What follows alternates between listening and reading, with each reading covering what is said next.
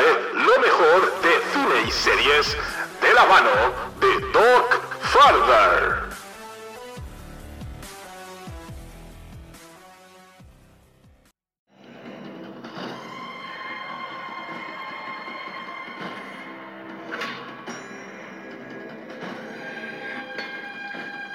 Hola compañeros y amigos, bienvenidos a un nuevo programa de 30 monedas.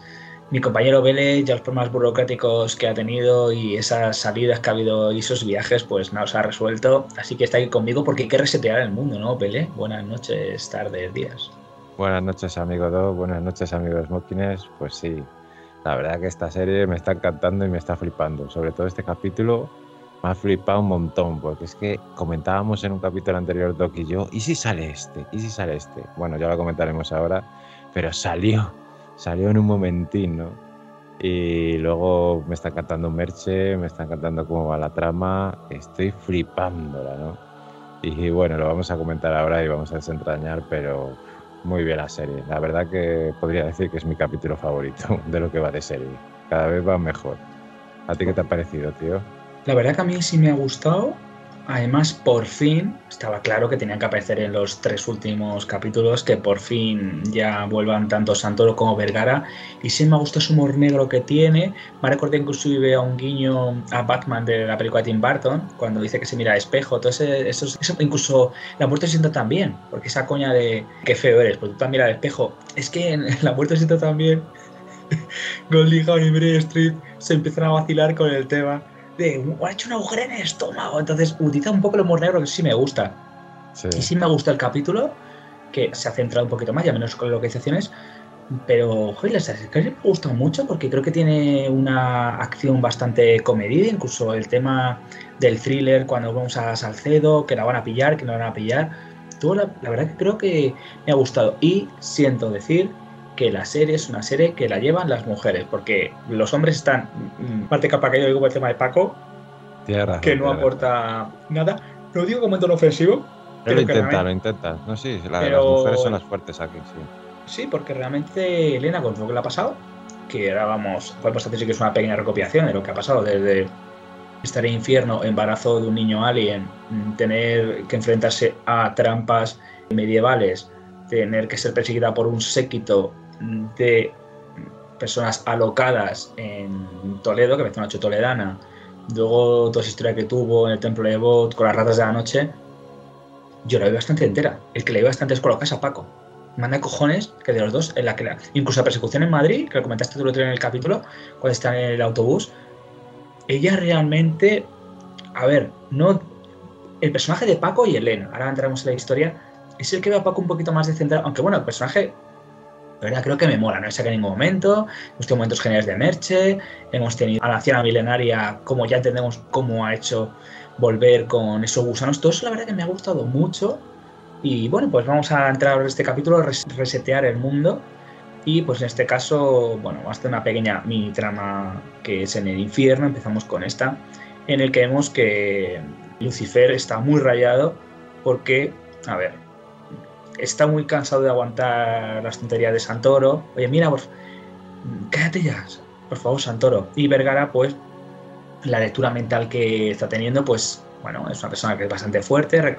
Pues, eh, la solución es que su amigo, el que hablábamos en el capítulo anterior, pues al final es tirado al fuego eterno. Y le dice, bueno, te deseo lo mejor, has sido un gran amigo. Eh, bueno, pues, a ver, era lógico que tuviera que volver.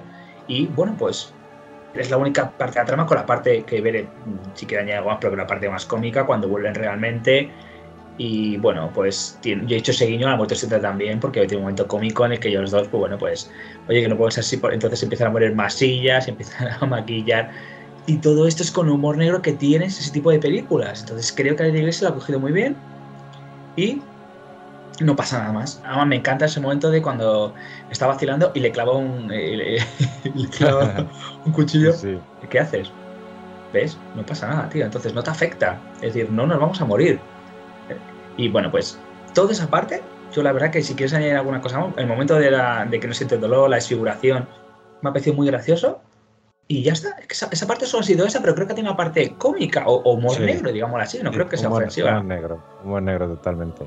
Es que la Blasa, si veíamos en la primera temporada, era un personaje inquietante, ¿no? Así como mal rollo, pero no era importante la trama. Y ya vemos en esta segunda temporada que es importante porque hace volver, que nosotros no lo esperábamos, ¿no? Que volviese el padre Vergara, pero nos esperábamos que viniese colaborando con su enemigo íntimo, ¿no? Su enemigo de toda la vida, obligado a trabajar con él codo con codo, ¿no? Y como bien cuentas, está guapísimo todas esas escenas que le resucitan, que tienen las caras destrozadas, que se empiezan a maquillar, a decentar un poco para no dar el cante por la vida moderna, ¿no? Por así decirlo. Joder, es un tándem que yo creo que nos va a hacer disfrutar mucho, amigo Doc.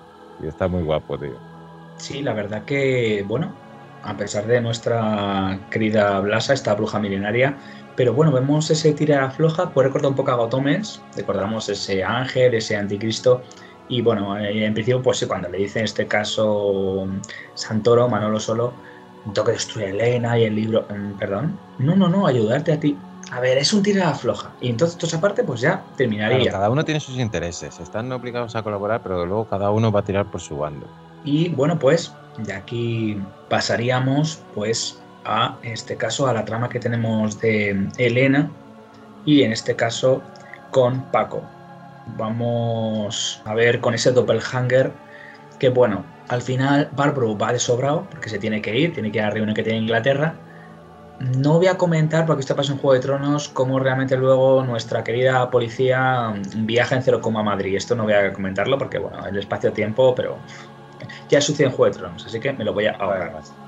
Y bueno, pues realmente lo que estaba diciendo, Elena con todo lo que ha vivido, con todas las, todas las trampas, bueno, puede, considerarse a Paco su escudero, porque realmente la que tiene la fuerza y la que tiene que tirar en ese sentido de la historia es ella. Y vamos a tener ese momento con su doppelhanger, si habéis visto Twin Peaks, pues entenderéis un poco a qué me estoy refiriendo, ese doble, digamos que es de otro mundo, pues bueno, al final tenemos ese tira floja, al final coge al guardaespaldas, utiliza de tuyo y el guardaespaldas se queda un poco fuera de juego.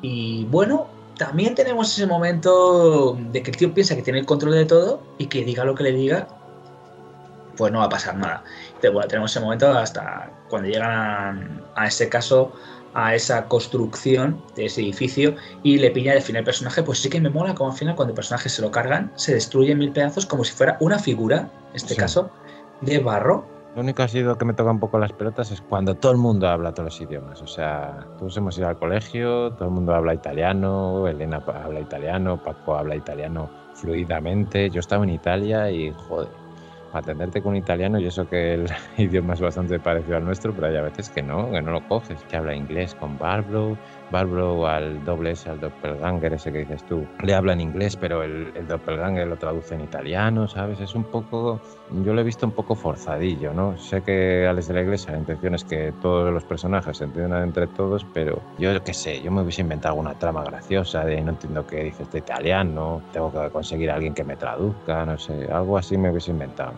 Eso me ha chocado un poquito, pero en sí está guapo, por todo lo que has comentado tú, de que va de sobrado, que deja los guardaespaldas al mando, la caga al guardaespaldas, incluso vemos que agarra la figura y le hace daño al cura falso Lombard y la agarra, pero bueno, al final la cagan, le descubren, le rompe el brazo sin querer, que tenía una pistola, y lo de que cae mil pedacitos y todo eso y se rompe que es una figura, eso está guapo. Eso la verdad que sí que me ha gustado. Y bueno, pues luego vamos a ver cómo, y aquí tenemos al regreso del profesor Caban, vemos que bueno, que tienen que ir a la cafetería y cosas del destino. Puede parecer un poco chocante el momento, la verdad que es bastante curioso cómo tienen que ver en este caso el libro, tiene que ver al revés, como, bueno, como un espejo, digámoslo así. Si vosotros habéis visto algunos libros detectives que había antiguamente, tenías que ver la solución mirando un espejo. Estaba escrito el libro al revés, entonces me ha recordado un poco a esto. Y bueno, pues descubren que tienen que ir a Perú. No saben en principio más datos y estos puedes colocar un poco la forma que tiene de morir Lombardi es una forma muy rápida. No sabéis en principio, bueno, se pone que puede ser Barbaro, porque es el auténtico Lombardi. Y vemos un guiño se escuchar la música a la película de la profecía Omen, la película que protagonizó Lee Remick y protagonizó Gregory Peck.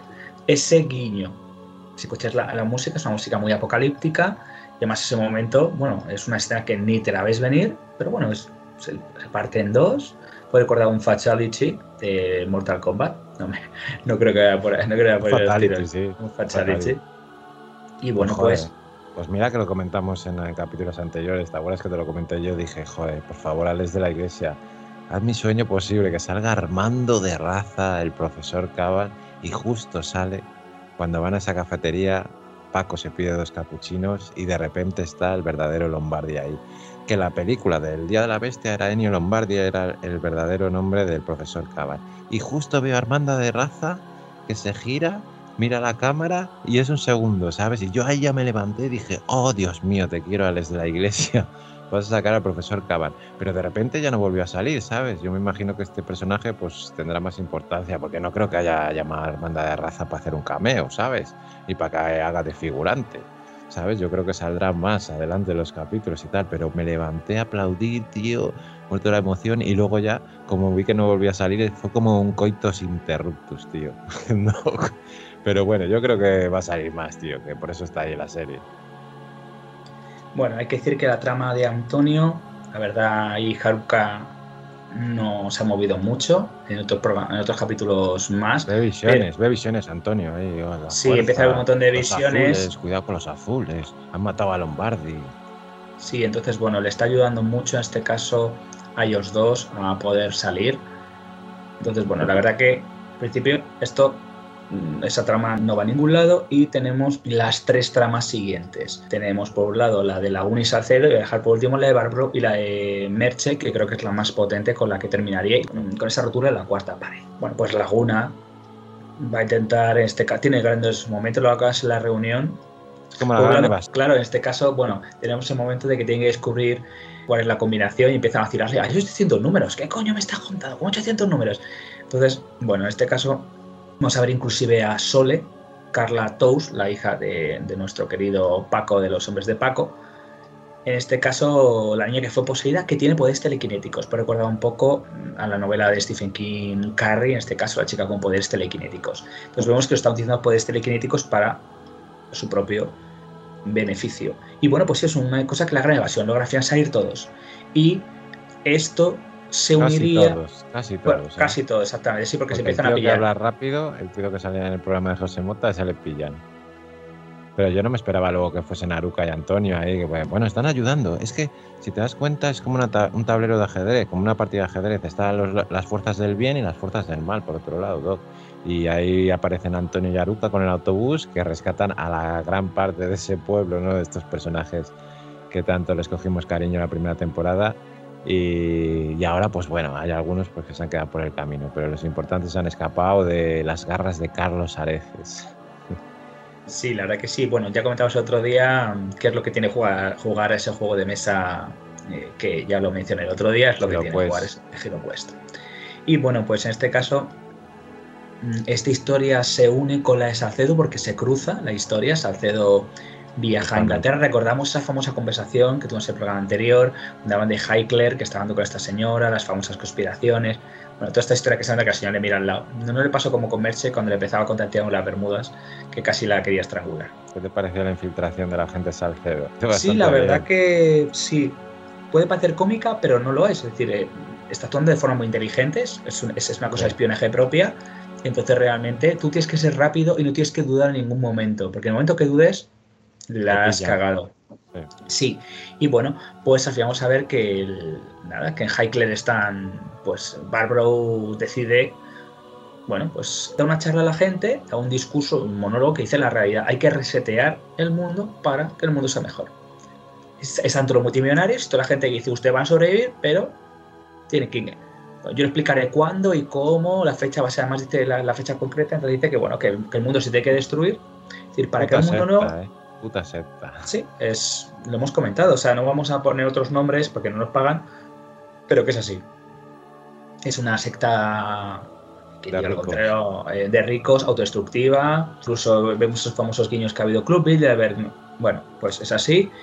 Y pues este caso, como Merche descubre a Salcedo y tiene aquí un juego de gato y el ratón que están persiguiendo, que sí que no, que sí que no, llaman a los guardias, ella bueno, logra mover muy bien sus hilos y se encontrará con, en este caso, con ese jefe francés de esta empresa, la- el Heikler, Girao. eh, y vemos cómo hace el cambiazo, que esto la verdad que está, está muy bien, le da un cambiazo y entonces él lleva informa me da la sensación de que lleva pues un ordenador portátil o tablet en el que tiene la información, entonces vemos ese cambio de las bolsas y como al final a ella la detienen y Merche dice por favor que si Paco está bien, que Bárbaro es muy peligroso y al final se logra escapar. Eh, No es que la policía más lista más tonta, por regla general la policía no da más de sí.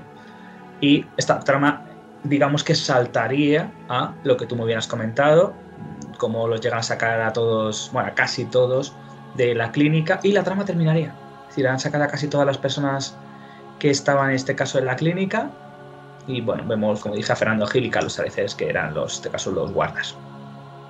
Y de aquí saltaríamos, para mí que creo que la trama más importante, es la trama de Merche, en la que, claro, Merche vemos que está manteniendo una, bueno, no una relación, tiene un pacto o un contrato, si queremos decirlo, con ¿Te Bárbaro. ¿Te acuerdas que lo hablamos en otros capítulos que dijiste tú, hostia, ¿cómo va a tener todas las monedas el otro? Si no, ¿para qué necesitan a Merche?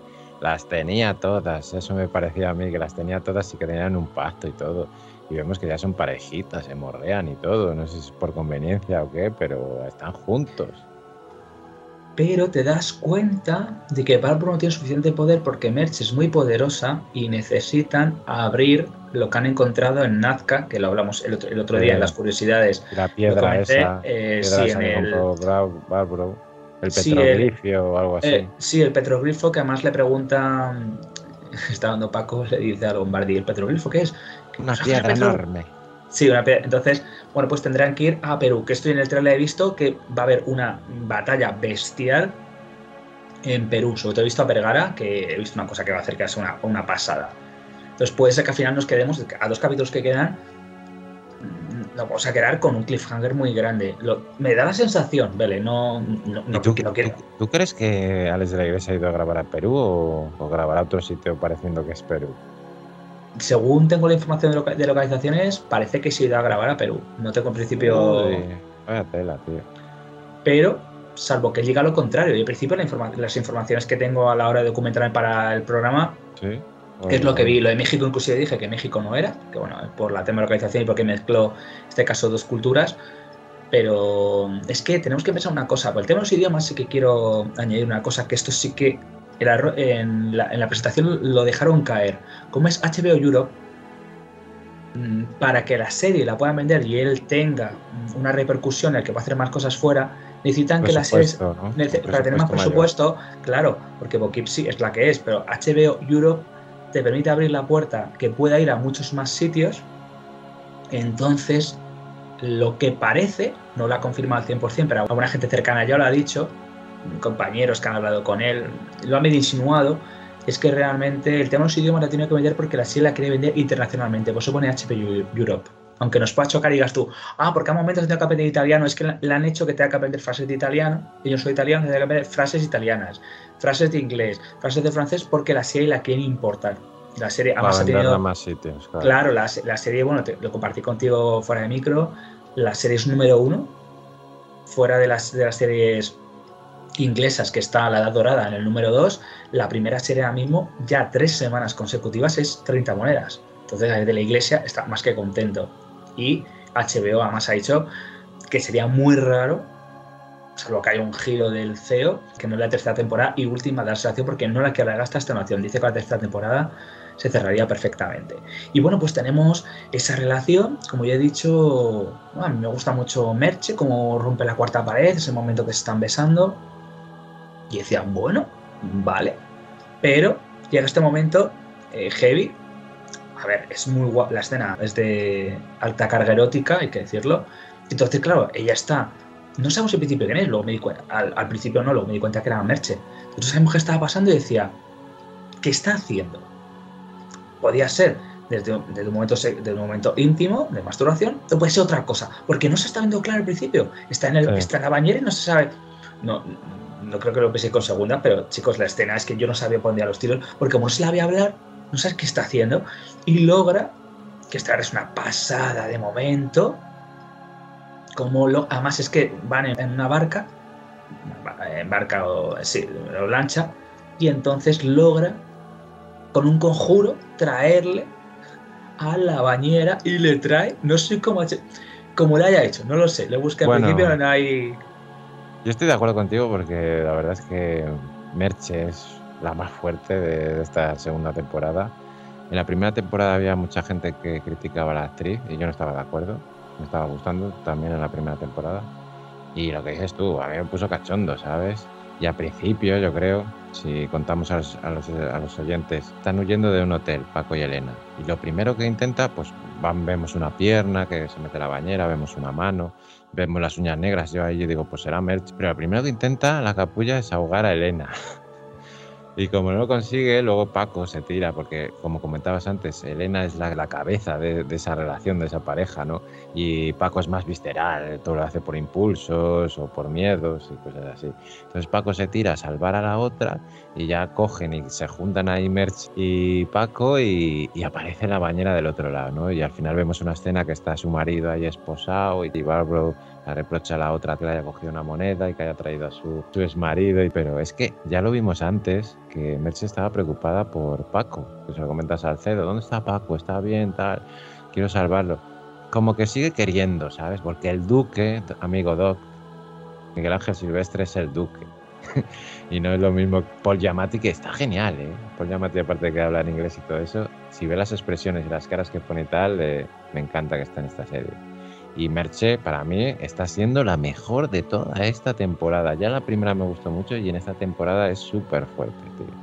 Nos quedan dos capítulos. Yo, la verdad, la serie la estoy disfrutando. La serie es una gamberrada. Y ya es de las cosas que cuando hablo con Bele es que los lunes me apetece esta serie. Ver y la dorada. Los series que hacemos en Mocking Y bueno, la verdad es que es una pasada. Entonces, bueno, pues están las cosas ya puestas en el tablero y quedan dos capítulos, pero yo creo que se va a liar muy, muy parda. Según he leído en el avance que mm, la newsletter que nos manda HBO, el siguiente capítulo va a ser muy potente y el último va a ser tirar la casa por la ventana. Eh, además lo, lo dijo él, ya lo comenté, el primer programa, que había sido una experiencia muy buena, había sido una cosa que es para volarte la cabeza, que ha sido muy cansado y muy agotador, porque la forma de rodar, aunque no lo parezca. con tantos actores de tantos Claro, es que tú, tienes que mover los trailers. Pongo el ejemplo de Sense8, que hicimos también la review en Sense8. A ver, y esto, los oyentes, lo digo por favor, buscarlo si queréis en Netflix. Miguel Ángel Silvestre también. Miguel Silvestre también salía, y él lo dijo en una entrevista. Además, yo inclusive le conocí en persona y bueno, me hizo con él con Blanca Suárez ¿Quién? ¿Con Miguel Ángel Silvestre? Sí, sí, sí, en una discoteca que estaba y le dije, mira, perdóname. Sí, sí, sí, sí. Oye, qué tío, ¿eh? ¿Cómo te codeas? Pero que fue tomando una copa normal, que no fue ningún evento ni nada, y le vi que estaba con Blanca en ese momento. Blanca Portillo. No, Blanca Suárez. Ah, Blanca. ¿Estaba con Blanca Suárez en ese momento? Bueno, estaba, me escuché hace mucho tiempo, no estaba ni en Sense8, acaba de terminar el paraíso. Y está empezando a Sense8, y él dijo públicamente que era muy complicado mover porque tienes que mover un montón de infraestructura para 10 minutos que estás viendo o por una semana y que eso es mucho dinero, tienes que pedir unos permisos con muchos meses y tú tienes que justificar al que no te va a pasar nada, tú tienes que justificar dónde qué vas a hacer y que la gente lo sepa porque que no es y la verdad que ha sido y sea una pasada. Así que chicos, vamos, ya que no, de momento vamos a, podemos comentar los comentarios de los oyentes, esa sección. Noticias del inframundo.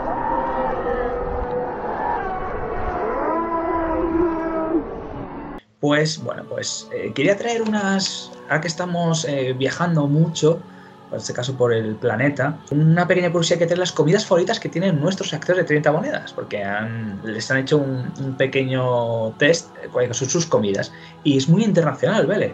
Porque Macarena dice que le encanta el ceviche. Najwa le encanta varias cositas también. Arroz a la cubana. Mirángel Silvestre dice que le gusta el ceviche, las arepas, tacos al pastor. No sabría deciros, muchos de los platos no los conozco. ¿eh? O sea, Merche y Paco coinciden en el ceviche. Sí. Y luego en este caso, pues Najwa le gusta mucho el asado argentino. No sé qué tipo de asado es. Es un asado más, dijo, el asado argentino. Es un tipo de asado. Y luego... Sí, con la típica barbacoa que ellos lo llaman el asado ahí, que con chorizos, con butifarras que hacen los argentinos, que lo hacen muy bien, pues eso se refiere, yo creo. Y luego empiezan a hacer como especie de un de concurso, de concurso a ver quién sabe a, ver quién dice más platos entre Megan y Montanier y Miguel Ángel Silvestre. Coinciden el ceviche, va a pasar la huancaína, que ya sé por que están riquísimas, cochinita pibil, esto en principio no sabría deciros, tacos de huitcaloche, esto es un algo mexicano, y el guacamole que le gusta a los dos. Y realmente ellos dicen que sí, que lo que es la comida... Entonces, para que veamos que además de la serie que se mueve internacionalmente, pues que ellos también prueban pues cosas a nivel internacional.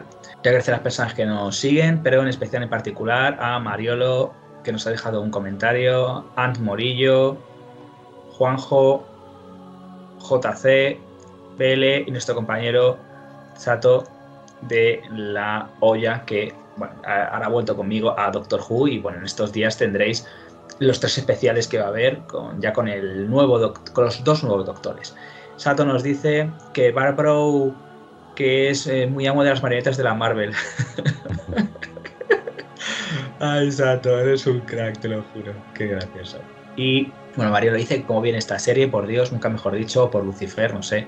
El elenco está puta madre, sin inclusive Miraje Silvestre. Las parejas de Nacho y Javier Bódalo y la Macarena y Yamati, los que me están molando mucho. La verdad que Javier Bódalo, yo la verdad, el rato que, estuvimos hablando con todos ellos, la verdad que es una persona muy cercana y él decía que siente que no ha tenido bueno, las suficientes oportunidades, que te da pena, la verdad, por lo que sea. él decía, no se valora desde el físico o que realmente no tengas esa... El físico y conocer gente, hay que también estar en el momento adecuado, en el lugar adecuado también, bueno, buenos representantes. Es una cosa que, que, él comentó, pero bueno, siempre se le ve con bastante positividad. Y en este caso, bueno, pues decía que en este caso que Maca y ese desnudo en este episodio eh, la voy a, es una escena de alto voltaje. Y sí, la verdad que es una pasada y creo que las cosas se pueden hacer de forma sensual y mostrando algo pero sin que realmente llegue a escandalizar. Tú lo puedes hacer con diferentes planos. El Hitchcock lo hacía en Psicosis. Y realmente la escena más desnuda no podía ser. En este caso, quiero contarle con la Hitchcock de Janet Leigh, que decía que, claro, que una persona cuando tiene un busto o un pecho de una determinada manera o forma, que luego eso, para evitar la censura, tú te fijas realmente que la escena en la bañera lo estás haciendo en diferentes planos y realmente está muy bien hecho y realmente... no se ve casi nada. Y bueno, pues en este caso Decía que Don Alex, según su hija, parece que tuvo muchos traumas en su niñez y de que se empieza a reír. Y que ha mejorado mucho esta segunda temporada, según él lo ve. Yo, la verdad, lo voy a decir otra vez. Es de las series que disfruto en HBO. Así lo digo. Ya está. Cada vez más gente. Y bueno, pues nada, que agradecemos a todas las personas que nos vais escuchando. Pues nada, estamos en recta final, quedan dos capítulos. Y bueno, pues a semana que viene hay alguna curiosidad pues traeremos, pero en el momento hemos traído una curiosidad sobre la comida, sobre los gustos que tienen nuestros protagonistas. Así Muy que interesante, porque me gusta saber lo que le gusta a Macarena, que me está enamorando en esta serie. Y quiero más de Profesor Caban, por favor, a los de la iglesia, más de Profesor Caban. No me defraudes, sé que va a salir en los próximos capítulos. Ya en esta más emocionado. Bueno, chicos, pues nada, yo la verdad que creo que es una gozada y nada, Pele, muchas gracias como siempre por un, participar. Un placeraco, un placeraco, menos estoy gozando con esta serie y repasándolo contigo, un placeraco. Bueno, pues nada, chicos, nos vemos en el siguiente programa de 30 monedas. Chao, chicos. Chao.